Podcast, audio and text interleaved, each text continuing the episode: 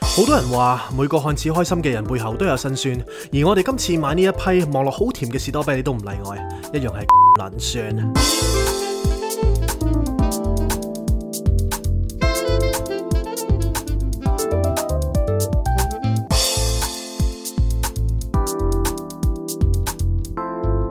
Not a romantic story.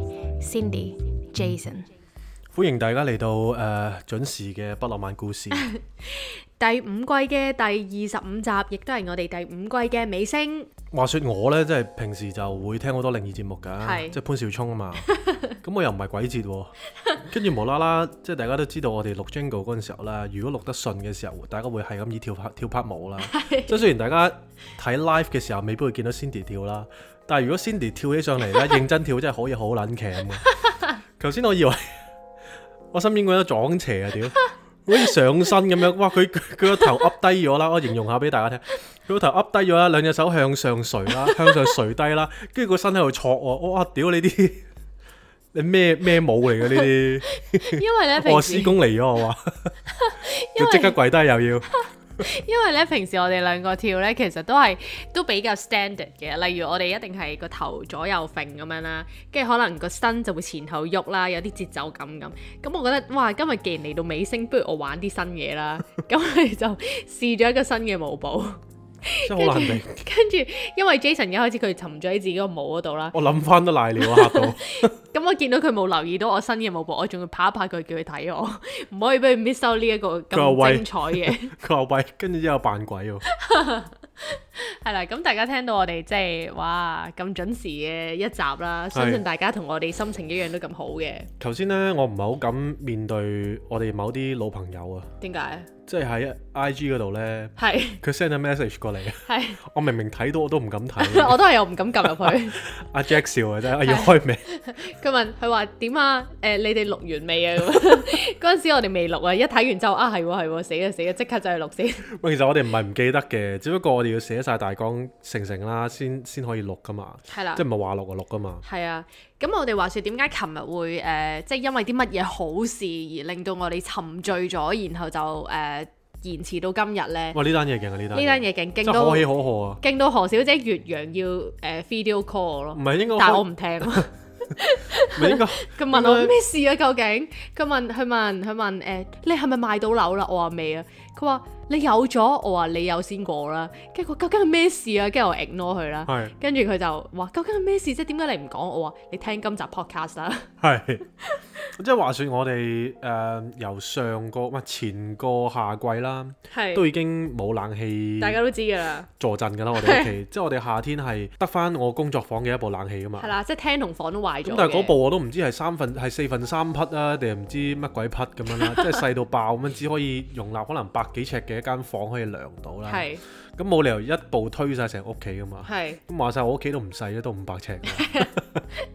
真係好大喎，咁所以呢，即係就推唔晒啦。咁變咗其實我哋只係靠一部冷氣係唔夠嘅。咁係咁廳嗰部呢，就依舊係未整好嘅。係咁但係真係好彩呢，呢幾日都未算好熱啦係。啊我哋而家都密謀緊點樣可以整到廳嗰部冷氣啦。係但係呢，有一位好好嘅朋友呢。天使啊，係一個天使啦，其實都一個 uncle 係一個 uncle 我幫我哋大廈做少少 construction 嘅嘅工作嘅嗯嘅工程啦。佢就即係兩肋插刀啊，係啊，上到嚟幫我哋整咗我哋房嗰部冷氣，哇！我哋真係即係嗰種感覺係難以形容，我哋係真係喊咗出嚟咁係我滯。哇原來冷氣陣味咁香係喎， 即係大家咧，大家可能聞開你唔覺啊，但係其實我哋呢兩個咧，好耐冇聞過呢一陣除噶啦。我哋仲要係因為咧，uncle 幫我哋誒誒整個冷氣啦，咁佢就要擒高嘅，係咁所以佢就誒、呃叫我哋啊，你哋換換翻你張床單啦，即係費事污糟咁。咁變咗我哋咧，我哋琴日係真係有史以嚟第一日，我哋係又有冷氣涼啦。係而我哋又有好乾淨嘅床單，啊係係嗰種新嘅味道啊！係仲要冷氣有陣除啊嘛，重生咯，我覺得係哇！我哋真係好感動，跟住我哋係感動到我哋，即係我你知唔知我點喊啊住？瞓咯我哋，你知唔知我？你叫我開部冷氣嘅時候，你知唔知我點啊係？我點啊手震啊！我好耐冇拎過個 remote 啦，係個 remote 其實都封晒塵嘅，真係啊，封晒塵。跟即住我係一灰色嘟咗啦，即係我一撳嘟啦，跟住佢又咇一聲啊嘛。係跟住個冷氣個葉就慢慢反落嚟啦，係跟住就吹啲涼風出嚟。我嗰一刻我話：哇！我我唔敢相信啊！好似去天堂咁咯。真係啊！所以大家即係如果你喺屋企係有冷氣嘅，夏天係可以涼浸浸咁樣瞓覺啦，而你亦都係有一個新嘅床單同埋被鋪嘅話，其實我想話俾你知，你真係好幸福係咯。啊，你應該係晚上最幸福嘅人。大家可以試想下兩年，係啊，兩年嘅夏天，上年個夏天簡直慘不忍睹啊！ 即係我哋沖三次涼就唔使再多講啦。係啊，講到琴日同個 uncle 講，佢話：哇，你哋冇冷氣點頂啊！我話屋漏兼逢連夜雨，咪濕鳩濕鳩曬張牀， 我啲汗啊都濕鳩晒我 哋。咁，所以我哋琴日就真係忍唔住，我哋要嘆一嘆冷氣啦。我哋就誒、呃忍唔住十點鐘就已經九點半已經上床啦。係已經喺度哇碌下張床啊，感係啊，受跟住下哇，冇汗嘅張 床。係啊，乾好香啊，㗎係啊係啊，好乾淨啊嗰種感覺。係啊，真係好誇張種感覺 咁，。所以我哋就真係忍唔住十點就瞓着咗啦。咁啊，唔好意思啦，要大家久等。係唔好意思係啦啦，啊尤其是 Jack 笑啦，唉成日吹我都成日都甩你底，唔好意思唔好意思。係啦，咁但係我哋都講真，我哋又點會爭大家嘢啊？係啊雖然 podcast 就今日先出啦，但係係琴日我哋都已經 upload 咗最新一集嘅神仙遊，喂，其實話晒，即係呢一排呢，我哋嘅 effort 實在太多啦，我覺得。唔多啊我覺得唔夠啊，唔我係真係想太再俾多啲即係啊。太多嘅意思呢，即係我哋係比以往呢，其實即係、哦係通係即係今集我哋係遲出咗嘅，係但係我哋喺誒 Not a Romantic Story，我我叫咗一個 brand 啦，係即係我哋係落咗好多功夫咯，係。即係我哋係放放低咗我哋手頭上 client 嘅工作哦，咯，係啊，係啊，我咯，跟住我哋去不停咁樣去剪片啊，拍跟住不停片要啊搞下啲誒、呃可能 banner 啊咁樣咧，咁樣嘅東西啦，係籌備緊某啲嘢啦，係啦係啦，咁我哋今集係咪要宣佈啲嘢呢？係啦，咁我哋留到彩蛋先講啦。哦，彩蛋。係啦，咁我哋我哋就誒、呃一路做，咁我哋就哇好開心，我就玩得好開心嘅係，你呢？我就唔中意剪片嘅。但係你你成件事你都開心噶嘛？我睇完條片，其實今集呢，誒、即係有好多嘅台詞都係我哋去一齊諗嘅，係啊，jam 出嚟嘅，係一齊 jam 出嚟嘅。咁誒 cut 片就係阿 Cindy cut 啦，跟住係配翻啲音樂啊，cut cut 翻啲節奏都係 Cindy 做嘅。咁所以喺呢個 jamming 入邊呢，其實呢，我除咗 white ground 嘅工作呢之外，因為我哋呢排接多咗 white 誒、接多咗 website，啊係跟住呢，我發覺呢，原來 Cindy 係做前期啦，跟住我純粹做 design 啦，係係一個好好嘅 combination 啦。係咁其實剪片亦都不例外啊嘅。係即係你係可以負責做剪嗰個啦，而我係走出嚟，即係可能諗下啲台詞啊，係，做下啲輕輕一啲 design 嘅工作啊，即係係一個好好嘅 combination 咯。即係簡單啲嚟講呢，大家聽聽唔聽得出佢嘅用意啊？即係佢意思係佢係大佬，咁呢，呢啲呢，粗重功夫呢，就啲靚做喂，。千祈唔好咁佢哦咧諗。出到嚟咧，佢就指點兩下，跟住加自己少少 touch 咁樣就 OK 啦，呢、個 approve 啦，咁啊出唔街係，噶。千祈唔好咁諗，即係大家都係齒輪嚟嘅啫， 即係冇咗呢粒齒輪就冇咗我呢粒齒輪㗎啦。咁你又係啱，咪碌唔碌唔碌唔到啊嘛？咁啊啱，車都要兩個轆啦，單車都要兩個轆啦。係啊，所以大家即係工作上面啦，或者係做自己嘅即係 passion project 嘅時候咧，就揾到對嘅人係最緊要嘅。即係大家要揾到一個崗位咯。咁講緊就係譬如好似誒、呃我而家做我呢啲嘢啦，咁我講笑就話粗重功夫，但係其實我自己原來係勁中意做，喂佢真係好 enjoy 嘅認即真係一。路做我哇好中意玩啊，好佢話開心啊！喂誒個客誒揾你喎，跟住佢話哎我我而家唔得閒啊，哇， 係我而家唔得閒啦，對唔住啊，佢話我哋剪緊片咁樣，咁所以我哋覺得係即係我哋喺成件事個 jam 上面，我哋兩個點樣 jam 啲嘢出嚟咧，就發現其實我同 J Kwan 係一個好好嘅互補啦，就係、我哋大家都誒、呃、會喺我哋自己嘅崗位嗰度做自己嘅角色，咁就變咗咁啱我哋兩個角色又可以互相去配合，咁就變咗成件事就非常之順利啦。冇錯，咁另外咧，我哋都想同大家分享下咧，我哋最近收到誒、呃少少一個聽眾講啦，係即係喺我哋 YouTube channel 嗰度留言啊，佢係就話：哇，人生唯一兩次聽 Sarpod 呢個 terms 咧，都係係 from 我哋嘅，係就係我哋上一集同埋我哋第一集啦。係咁跟住我哋就覺得，咦，Sarpod，我哋估唔到原來 Sarpod 呢個 terms 係咁誒，即係咁咁唔常見咯。我諗係一啲香港舊時代嘅 slang 嚟嘅，即係你話哇好沙坡喎、你，即係代表咧你係不畏強 權，係或者係不畏一啲不隨波逐流，係啦，不隨波逐流係要做自己啊，我中意屌你就屌你嗰啲咧係，即係嗰啲就叫沙坡啦，哦即係以下犯上啊，唔驚唔哇驚啊嗰啲就係叫沙係坡，係，即係唔卸你咁樣啦。咁我哋聽完之後，我哋喺度諗，哇！我哋究竟沙唔沙坡呢？咁其實我哋諗諗下，我哋都真係比我哋想象中沙坡嘅，我覺得好沙坡，即係好沙坡。因為點解呢？我哋就最近發生咗件事啦，係即係沙坡對你唔信，係都唔知你敢唔敢。係我哋敢認第一，都唔知有冇人敢認第係二。咁係咩事呢？係咩事咧？ 就係、我哋呢，話唔係我説我我我臨時諗急，我唔記得咗喂，。搞錯 我哋我哋 jam 完嘅喎啱啱。咁 anyway 咧，佢唔記得就我補上啦。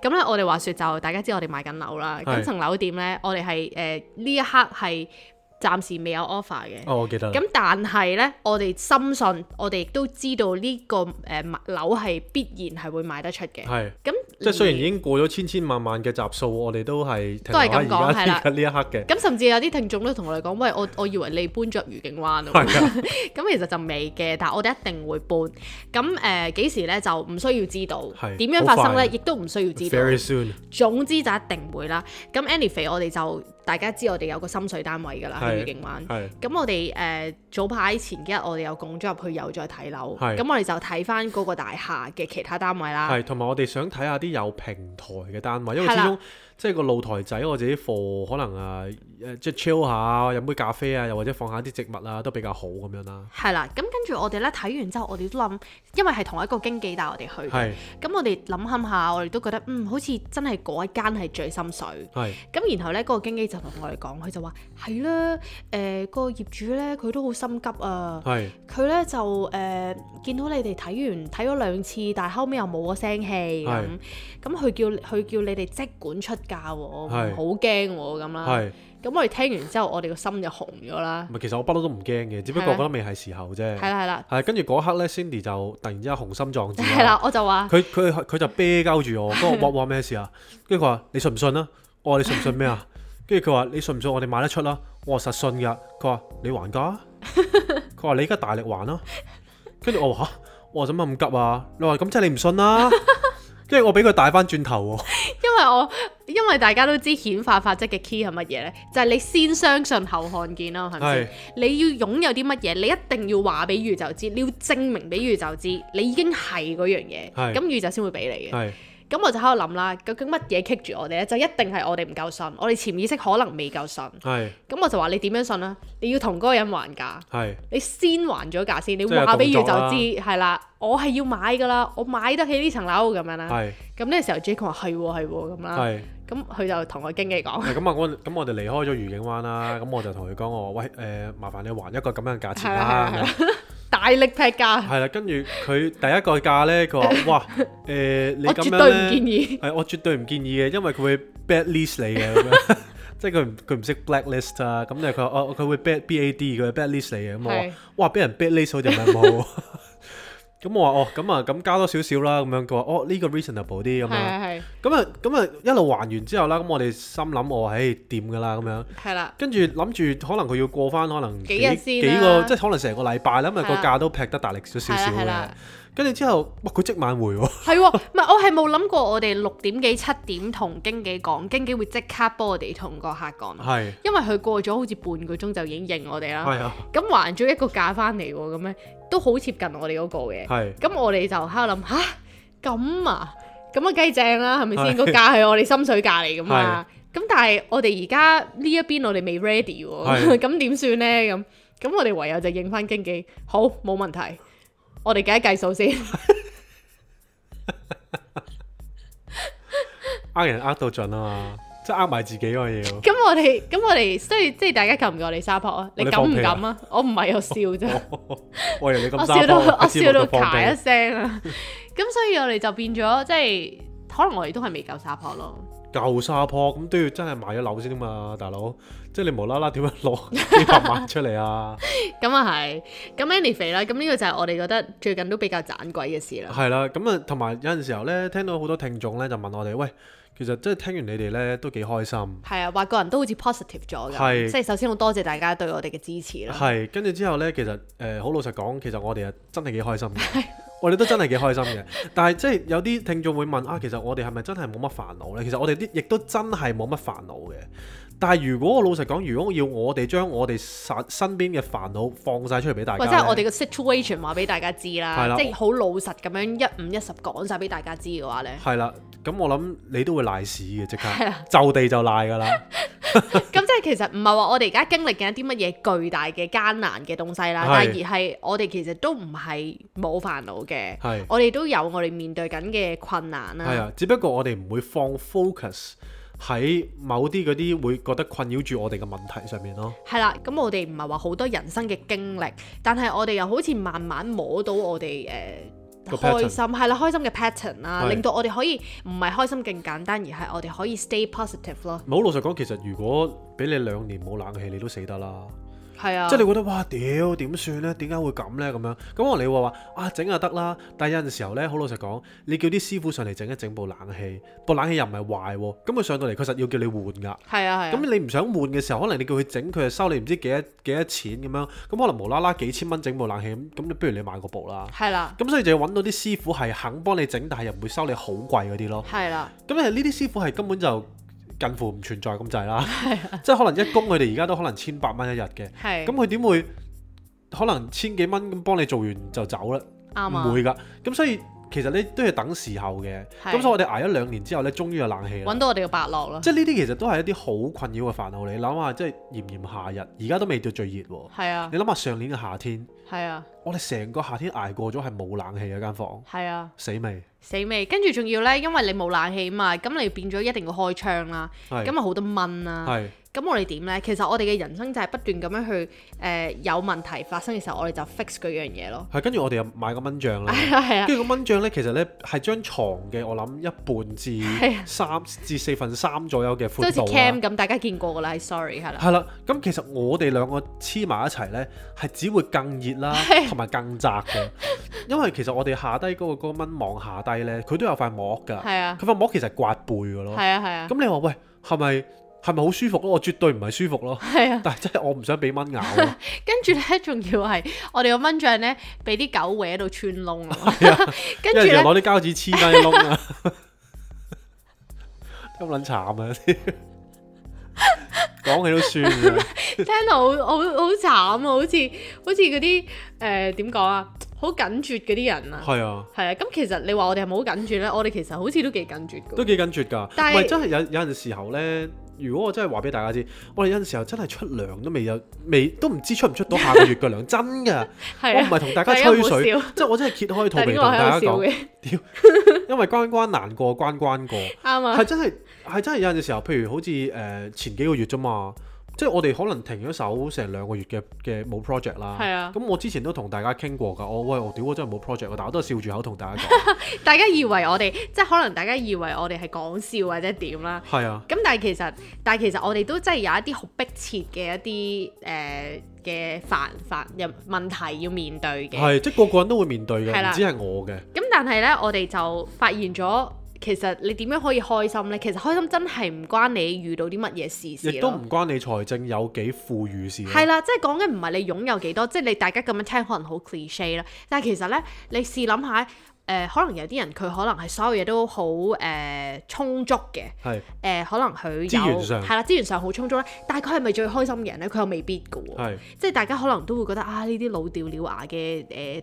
道理咁樣個個都識講啦。咁其實我自己覺得識講還識講啦，但係我覺得我哋而家係真係確確切切咁樣 practice 緊呢一樣嘢咯，就係點樣去可以令到我哋嘅心態係唔會受個大環境影響咯。係，即係其實咧，好老實講，大家如果有一路聽落嚟我哋嘅節目啦，我哋原本係誒、呃即係我我原本係做設計啦。係，咁你我而家一唔路係咩？唔係，即係我一路都喺度講就話啊，我我其實我真係想有少少脱離設計，或者我哋係想我想將 surface 呢樣嘢慢慢掹走嘅。咁係但係即係始終有個轉變噶嘛。咁可能我哋又會做香水啊，又會做 podcast 啊，係又會做可能 YouTube 啊咁樣係。其實呢啲轉變呢，好老實講，去到呢一刻咯，都未為我哋帶嚟一啲好富裕嘅嘅嘅錢財。我哋冇將佢哋轉為我哋嘅收入啦。係啦係啦，咁所以呢，其實即係你係覺得一個 transaction 嘅時候，其實你睇翻其實係有一個過程噶嘛。係啊，即係你冇理由無啦啦由一個本行去到另一行，你無啦啦會發大達噶嘛？啱啊，即啱係啊除非你你 catch 個時機係好早嘅啫。係啦，或者你做嗰啲嘢係即有啲即時效果嘅。係而呢一排呢，即係我又想講下喎，嗯嗯，即係我我咪一路有種植物嘅。嗯其實即係大家都知道種植物呢，有陣時候或者做任何嘅興趣啦，其實都會有一班人呢叫做領住個潮流嘅。係而嗰種潮流呢，可能係 let's say，可能啊，我中意某一啲誒、呃植物嘅形態，或者某一啲植物嘅狀態，所以即係可能話啊圓啊、短手啊嗯嗯呢一啲咁樣嘅植物呢，先係靚嘅標準嚟嘅。嗯而我永遠咧都唔係嗰種人嚟嘅，我永遠都會希望咧用自己嘅手法啦、自己嘅想法啦，去製造一啲所謂我自己嘅美出嚟嘅。嗯嗯係啦，咁所以咧，其實我好多時候咧就係、根本就好似逆地而行咁樣嘅。嗯嗯咁我又喺度即係喺度喺度諗啦。其實我覺得我好幸運就係我有想法，嗯即係其實你做一個有想法嘅人呢係好難嘅，因為你根本就同成個潮流背道而馳噶嘛。咁、嗯你要堅持你自己嗰個所謂嘅。誒、思考啊，或者你自己嗰個所謂立場呢，其實係有一定嘅難度，因為譬如可能你有陣時候你鋪啲植物出嚟，或者你鋪某一啲可能 Alex 你玩你玩車先算啦，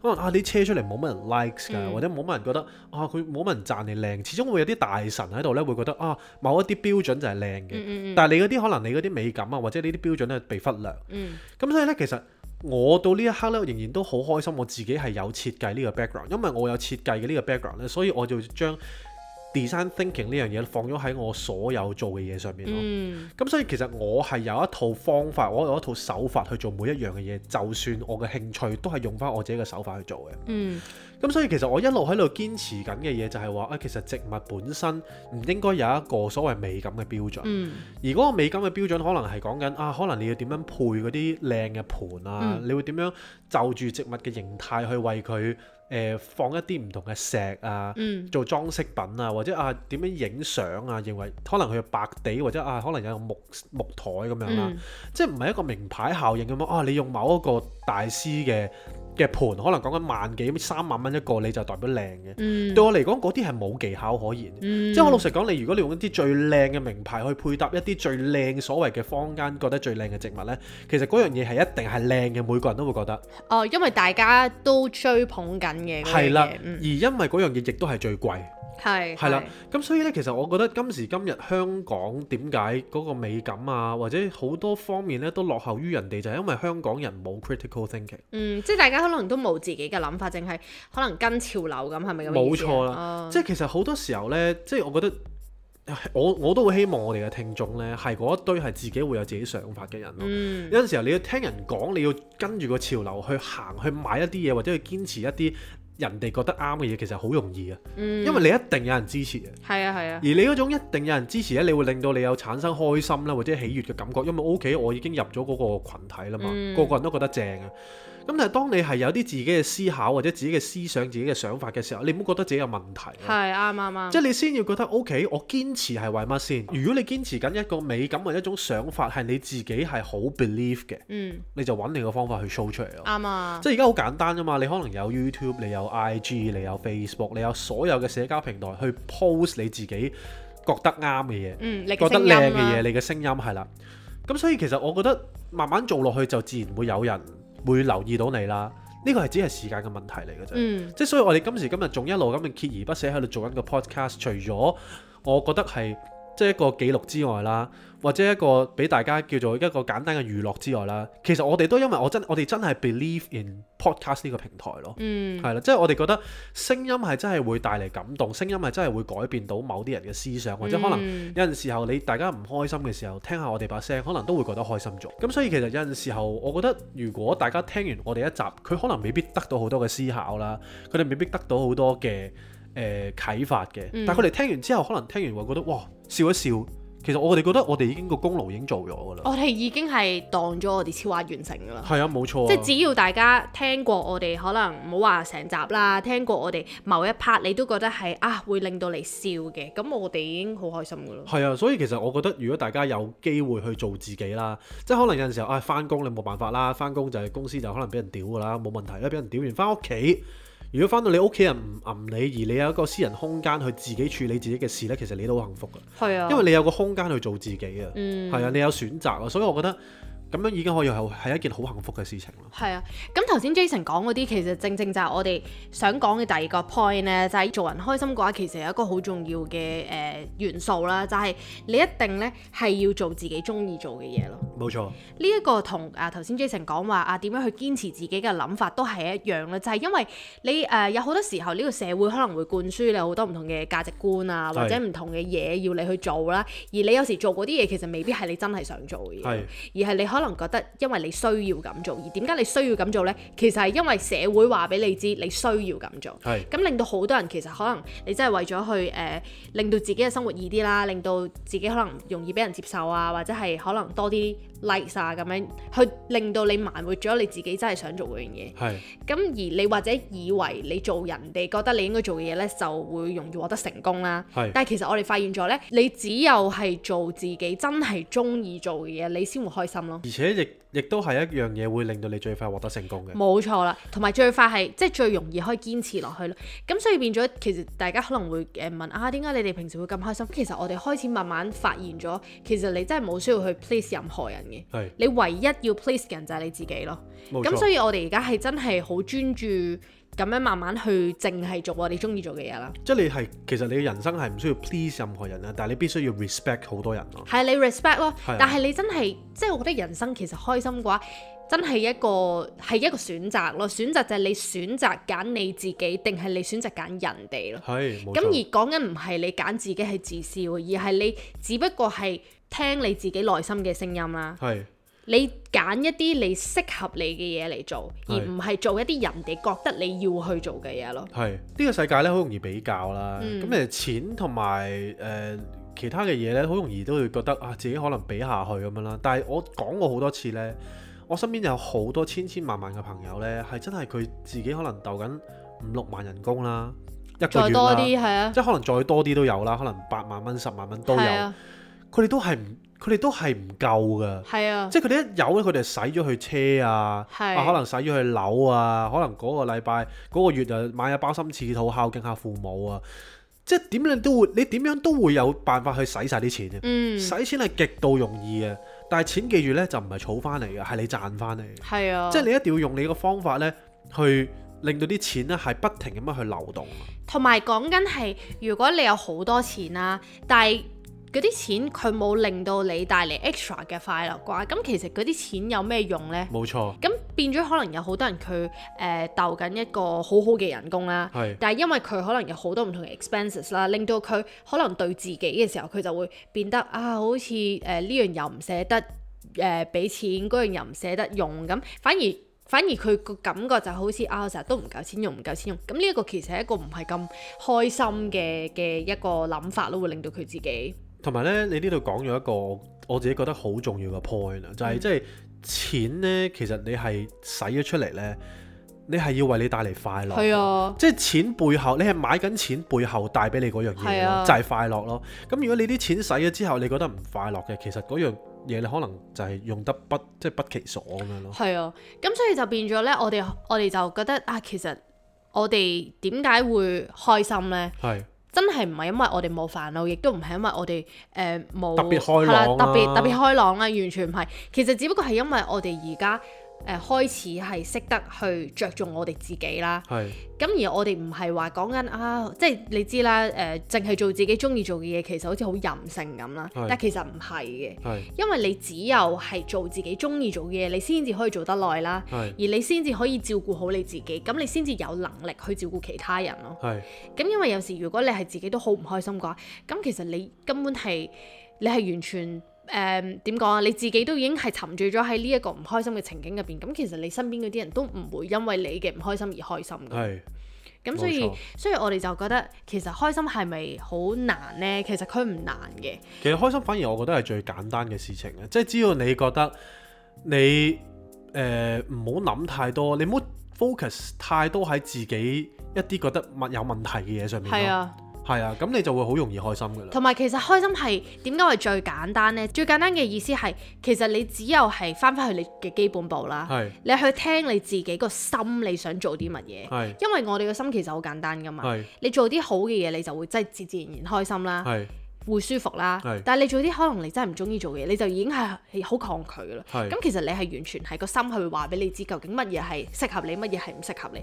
但係反而係因為我哋自己選擇咗聽一啲其他嘅雜音，係而忽略咗我哋自己咯。係咁咪變咗好多人好似覺得啊，我嘅人生好似冇乜意義咁，我好似行屍走肉咁樣啦，每一日都唔係過緊我自己中意做嘅嘢啊咁樣。係，同埋呢，有陣時我覺得開心呢都可以嗯用一個方法嘅，就係、你聽下老人家講多啲佢以前嘅經歷咯。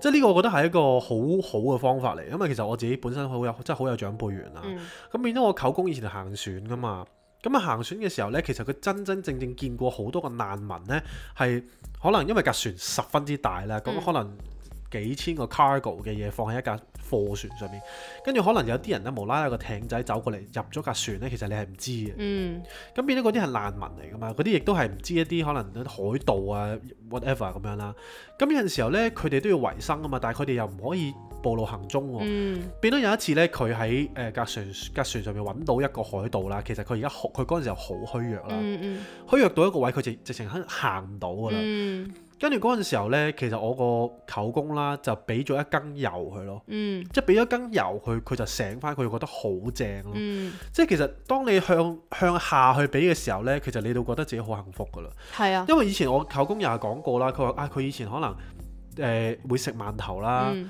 或者可能朝早可能有有一隻荷包蛋。嗯再加杯水，可能跟住之後晏晝呢，就係同誒太太同埋個仔一齊，可能可能誒、呃大家開心啊，行下公園就一日㗎啦。嗯可能夜晚亦都係冇乜錢咁食飯啦，可能食一隻，可能係係香係橙撈飯啊咁樣啦，嗯即係好簡單嘅嘢都已經可以令到你快樂㗎啦。嗯咁、所以有陣時候向一比較嘅時候呢，唔好淨係向上比咯，係即係都要有個能力係向下比咯。係，同埋係一定要好知道自己擁有緊啲乜嘢咯，係，因為你會知道其實你一向下俾你就會知你而家擁有嘅嘢唔係必然咁，冇錯，係啦。咁呢啲就係我哋即係誒總結咗翻嚟我哋暫時嘅體會啦係。咁我諗我相信我哋之後可能誒、呃一路再生活落去嘅話，可能又會有其他新嘅諗法。冇錯。咁我哋可以到時再誒、呃、繼續 update 大家啦。係咁啊，講咗咁耐，咁啊，話說今日有個彩蛋嘅環節啊，咁係乜嘢呢？冇錯啦，咁我哋就要同大家宣布，我哋正式開通咗 Patron 啦。冇錯，係一件可喜可賀嘅事情。啊係啦，咁點解咁講呢？就係、我哋其實就係 reflect 咗我哋點解會開心，同埋我哋點樣可以繼續開心落去啦冇。錯，咁頭先我 mention 嗰個 point 就係淨係做自己中意做嘅嘢，咁呢個亦都係我哋覺得係好重要，亦都係好 critical 嘅一個 point 啦。係咁我哋發現其實我哋做咗咁多嘢啦，其實你做咩係最開心呢？我講先啦，係我做 content 我真係做得好 happy 嘅，係咁誒、呃我就覺得係成件事係好好玩啦。係咁 Jason 其實都過得好，你都覺得好過癮嘅。係咁所以我哋就喺度諗啦。如果我哋可以將我哋呢一個咁中意嘅事情，而大家又咁中意嘅事情啦係，變咗一個恒常嘅模式啦係，令到可以 support 到我哋日常生活嘅話，令到我哋可以唔使再諗啊死啦！呢、個 job 我哋唔中意，我哋不如唔好接啦咁樣。係但我哋唔接又冇飯開嘅情況嘅話，咁我哋咪可以令到有個 win-win situation 咯。冇錯，即係等於呢，我哋又可以維持到生計，而你哋亦都有啲好嘅 content，或者一啲更加 exclusive 嘅 content 啦。另外亦都可以 support 到我哋咧去增增加我哋嘅儀器啦，令到我哋啲 content 係更加有水準嘅。冇錯啦，咁即係簡單啲嚟講呢，就係一個 you happy, me happy, everybody 都 happy。係啦，咁所以我哋就誒、呃因為呢一個咧都係我哋點講啊，算唔算係一個誒、呃心理關口嘅踏出啦？係因為我哋之前其實都有諗過啊，其實我哋開唔開好咧咁樣啦。咁但係我哋諗諗下，我哋覺得 why not？因為其實我哋嘅 podcast 咧仍然都係會繼續免費去出嘅。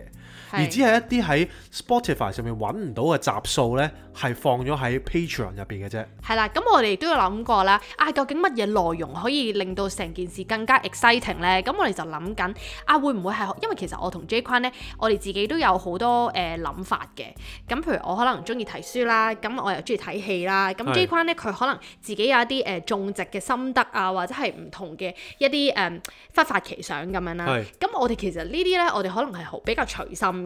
如果係攞嚟做一集 podcast 咧，就可能會誒好、散亂啦。係咁所以我哋就喺度諗啊，我哋會有一個環節叫 bedtime stories 啦。係咁我哋就希望係誒、呃每個禮拜一至兩集呢，就係、一啲好短嘅，係就係 basically 係誒、呃我哋兩個可能分享一啲 stories 啦，咁或者係會分享一啲我好中意嘅書，而由 J 框去讀出嘅某一啲 chapter 咁樣，即係呢係啲都係我哋暫時嘅 brainstorm 啦。係咁我哋就好希望可以誒、呃用一啲誒唔同嘅形式啦，去係將我哋嘅諗法同埋我哋誒、呃、熱愛嘅東西去誒、呃分享俾大家嘅。亦都係頭先講過啦。其實我自己覺得 Non-Romantic Story 係一個 community 啦，嗯亦都係一個 brand 啦。咁佢係一個負盛載咗好多可能性嘅一個品牌啦。嗯咁所以其實我自己覺得喺呢件事上面呢，其實反而係一件好事嚟嘅，因為其實誒、呃當大家如果真係誒、呃 subscribe 咗 Patreon 之後呢，其實我哋可以更加有緊密嘅交流啦，嗯亦都有更加多可能我哋覺得好值得去 share 嘅嘢，而唔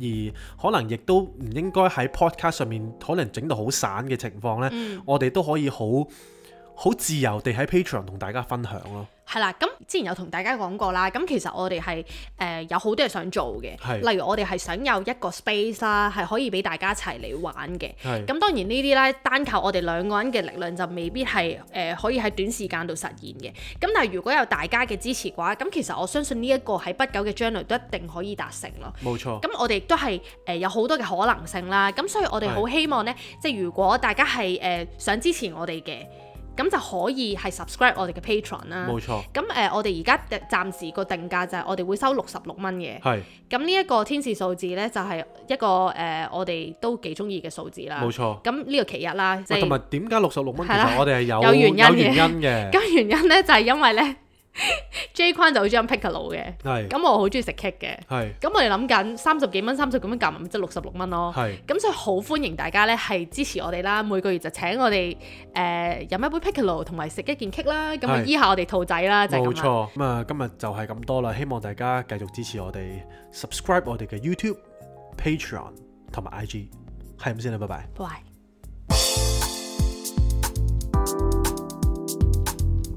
Not a romantic story. Cindy, Jason.